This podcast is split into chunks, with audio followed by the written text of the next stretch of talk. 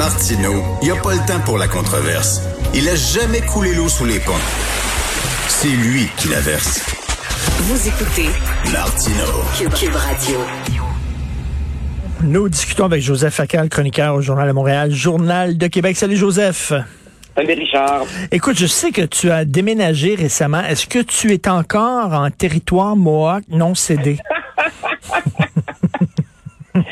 Alors oui, effectivement, j'avais écrit que euh, je quittais Montréal, Oui. mais l'endroit où nous allons aboutir, que je garde secret, Ben oui. euh, n'est pas encore tout à fait prêt. Donc pour le moment, je suis encore, oui, sur, euh, je sais pas, appeler ça le territoire Mohawk non cédé ou bien euh, le, le, le, le royaume des imbéciles qui dirigent le Canadien. Appelle ça comme tu voudras. Là.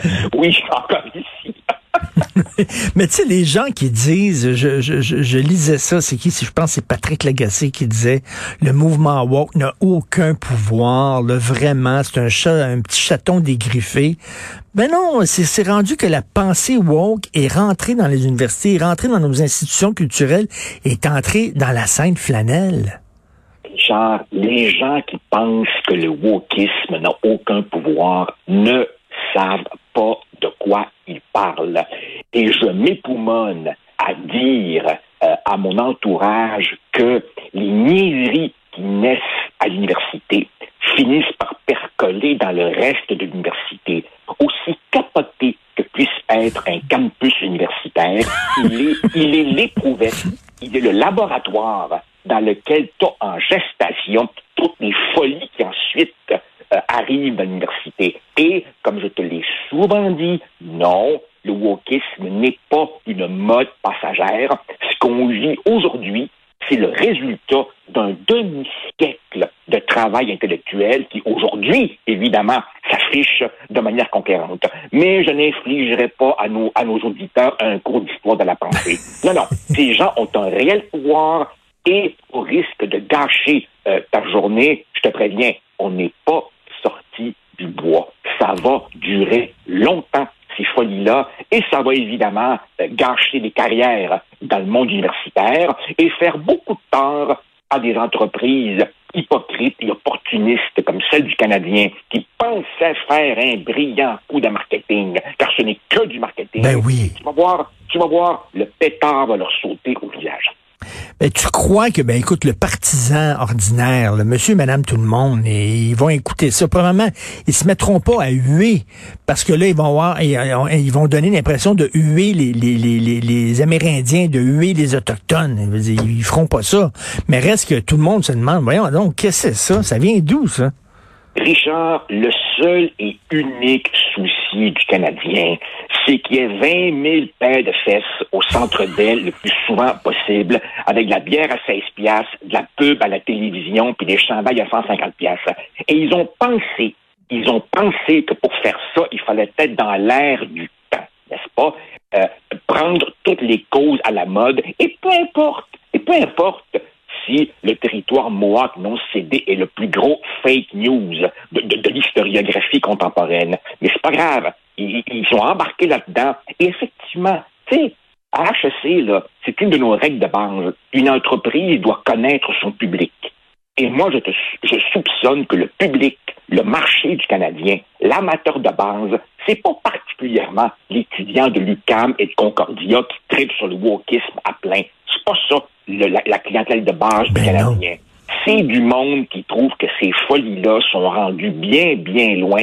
Et ce qui est triste, dans Richard, ce qui est triste, c'est qu'il y a véritablement de vraies souffrances, de vraies doléances dans les communautés autochtones. Mais la vérité, c'est que le Canadien s'en contre-ciboirise de tout ça. C'est simplement un geste de, de, de, de greenwashing quand tu le dis toi-même et quand c'est rendu franchement que même la presse trouve que le jupon dépasse, ben ça veut dire que véritablement, euh, regarde, ça va se retourner contre eux. Là. C'est se Mais- donner bonne conscience à peu de frais. Alors évidemment, on va repêcher Logan Mayou, mais en même temps, on va reprendre toutes les niaiseries de, de- des pseudo-historiens. Alors qu'on le sait très bien, on le sait très bien. Quand Maisonneuve fonde Montréal, il n'y a plus de présence autochtone soutenue sur l'île depuis une bonne centaine d'années. Et les derniers qui étaient des Iroquois.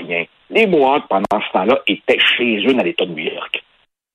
Et même, écoute, effectivement, les Autochtones étaient ici sur le territoire américain avant qu'on arrive. Ils étaient en Amérique du Sud. Ils étaient, bon, avant que les Espagnols débarquent, avant que les Britanniques débarquent.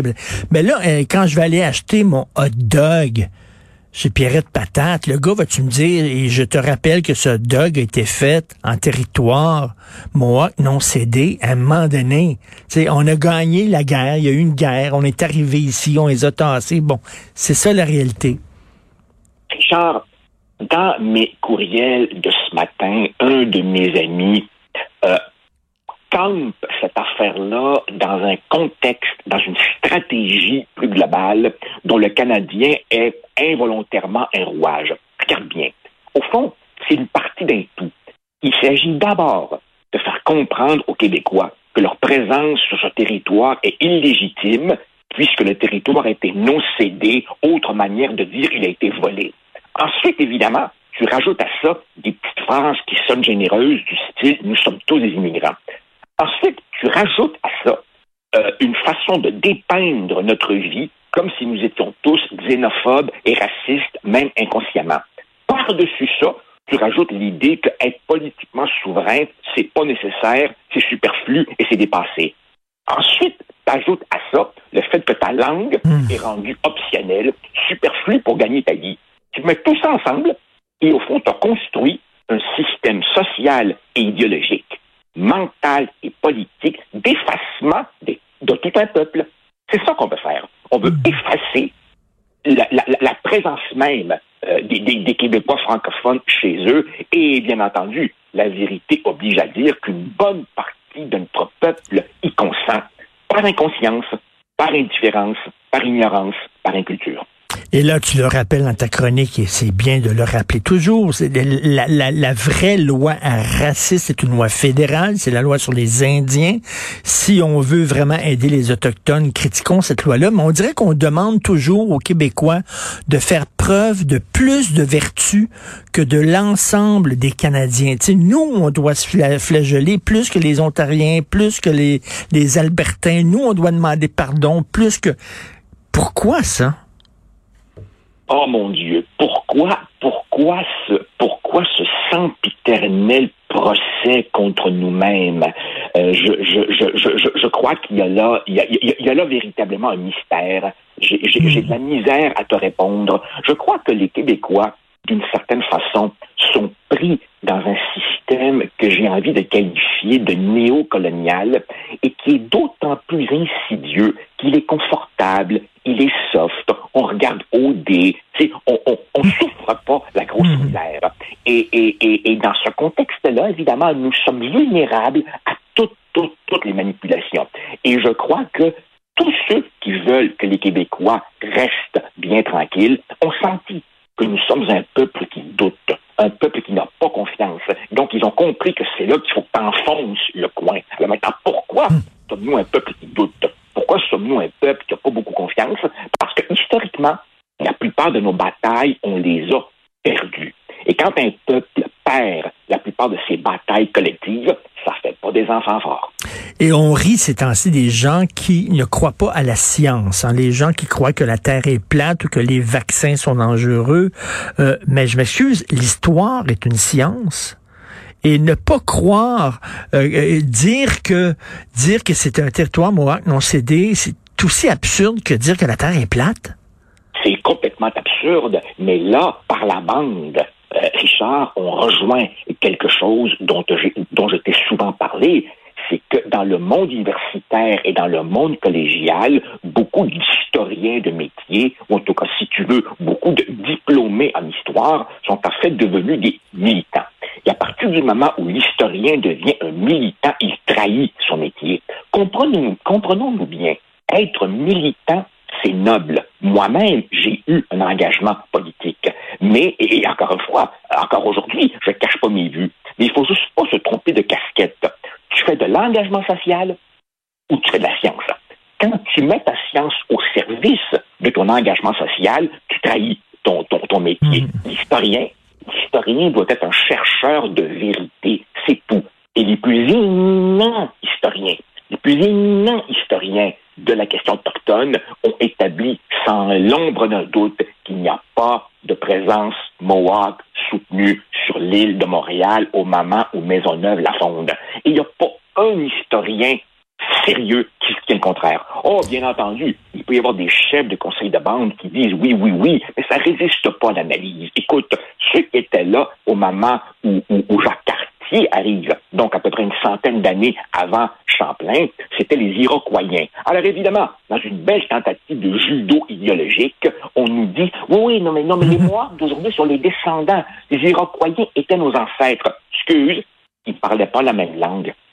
Non, non, regarde, c'est ridicule cette affaire-là. Et, et, comme je le dis en conclusion de mon texte, tout ça va revenir hanter euh, le Canadien. C'est une organisation dirigée par des imbéciles, mais les imbéciles de la pire sorte, ceux qui se prennent pour des. Exactement. Ils ont, cru, vraiment faire un bon coup. Ben non, pas en tout. Pas en tout. Et les gens, les gens vont peut-être pas huer, mais intérieurement, ils vont rager ça va les exaspérer, ça va les agacer et ça va se retourner contre eux. Parce que tu sais, Richard, au bout du compte, hein, on est dans le hockey professionnel tout ce que les fans veulent, c'est que l'équipe gagne. c'est tout ce qu'ils ben. Oui. Et un, auditeur m'a dit, c'est pas le hockey, c'est le walkie, le, le walkie qu'il va falloir dire. Et, et, et Joseph, euh, euh, écoute, euh, dimanche dernier, dans le Sunday Times, en Angleterre, il y a 200 enseignants dans des universités en, en, Angleterre, à Londres, à, Oxford, à Sussex, qui ont dit, là, ça fait. Le mouvement woke dans les universités, le cancel culture, euh, intimidation, etc. On en aura le bol. Est-ce que tu crois qu'il y a une certaine résistance qui est en train de s'organiser, qu'ils ont, ils ont Absolument. Absolument. La, la contre-offensive s'organise et comme toujours, comme toujours, l'exemple va venir d'en haut. Ce sont les plus grandes universités qui vont sonner la charge. Ça va commencer à Oxford, il y en aura d'autres. C'est en train de s'organiser. En fait, la maladie nous est arrivée des États-Unis et de la Grande-Bretagne, et c'est de là que va venir la contre-offensive. Le problème, le problème, Richard, c'est que le monde académique, l'université québécoise, c'est un milieu tellement petit, c'est un milieu qui a tellement pas, si tu veux, d'anticorps. C'est un milieu tellement à la remorque de ce qui se fait ailleurs que quand un vent de folie idéologique déferle sur l'Occident, le Québec y passe au grand complet. À la différence de sociétés plus vastes, de sociétés plus matures, de sociétés, si tu veux, tellement diversifiées que véritablement des îlots de résistance idéologique. Aux États-Unis, t'en as des recteurs puis des doyens qui ont courageusement dit, nous, on mange pas de ce pain-là. Mais ici, évidemment, on, on suit la parade. Alors ici, hmm. Tout le monde est entraîné là-dedans, mais pour répondre à ta question, la contre-offensive s'organise. Sauf que, tu vas voir, on n'est pas ici dans une mode passagère. On n'est pas ici dans le monde des designers de mode qui disent OK, cet automne, tout le monde s'habille en orange. C'est la nouvelle couleur in. Non, non, non, non. On est ici dans quelque chose de beaucoup plus profond parce que si tu lis attentivement les textes canoniques du wokisme, eux justement disent la, la science, c'est une supercherie. La vérité, c'est relative. C'est relatif. L'objectivité, c'est un mythe. Autrement dit, ils vont très, très, très loin et ça influence de jeunes cerveaux de 20 ans. Donc, on en a pour longtemps. En tout cas, une excellente chronique encore. Le Canadien risque fort de le regretter. Et tu cites Joseph Goebbels qui disait, à force de le répéter, un mensonge devient une vérité. On pourrait aussi euh, citer la Boétie qui disait, ils ne sont grands que parce que nous sommes à genoux.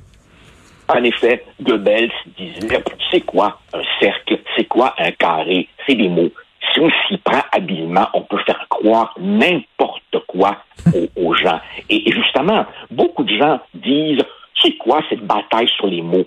C'est parce qu'ils comprennent pas qu'en te faisant acheter un mot, on te fait acheter la vision du monde qui vient avec. Richard, donne-moi juste 30 secondes. Il n'y a pas tellement longtemps, François Legault faisait une conférence de presse et au moment des questions, un journaliste que je ne nommerai pas a insisté. Monsieur Legault, pourquoi vous, résistez aux mots systémiques? C'est quoi le problème? Pourquoi vous leur donnez pas leur nanane? Alors évidemment, ce pauvre journaliste ne comprenait même pas que derrière le mot, une bataille beaucoup plus importante qui, vient. Quand tu achètes le mot, tu achètes ta vision du monde dont le mot est porteur. Euh, tout à fait. Heureusement, il y a des gens comme toi qui résistent. Merci beaucoup. Toujours un excellent texte. Merci, Joseph Facal. Bonne journée. Au plaisir, Richard. Merci. À bientôt. Salut.